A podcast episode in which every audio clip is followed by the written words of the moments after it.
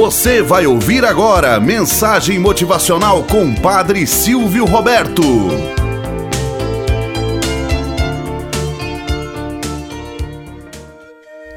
Olá, bom dia, flor do dia, cravos do amanhecer. Vamos à nossa mensagem motivacional para hoje. O Bom Pastor.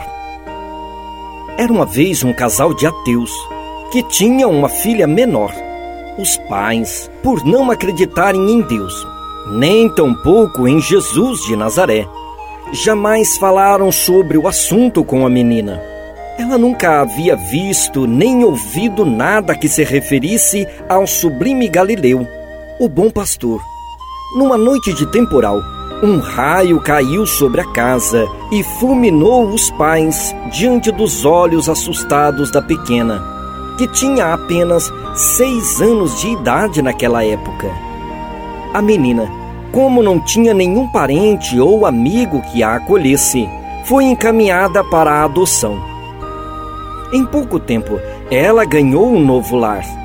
Sua mãe adotiva, por ser cristã dedicada, levou-a a um templo religioso para que a mocinha conhecesse as leis de Deus e ouvisse falar de Jesus de Nazaré, o Mestre que veio à Terra para nos ensinar o caminho que conduz ao Pai.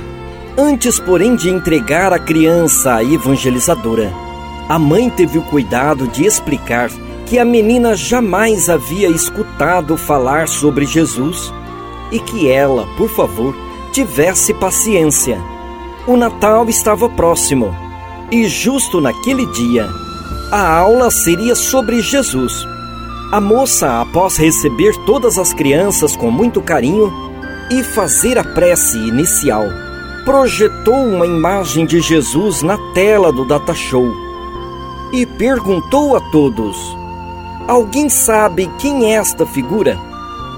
A menina prontamente foi a primeira a levantar o braço e falar com alegria. Eu sei, tia, eu sei quem é. Esse é o homem que estava segurando na minha mão na noite que meus pais morreram. Moral da história: O melhor gesto que nós podemos ensinar aos outros é amar como Jesus nos amou. Às vezes a teoria nos afasta do conhecimento de Deus.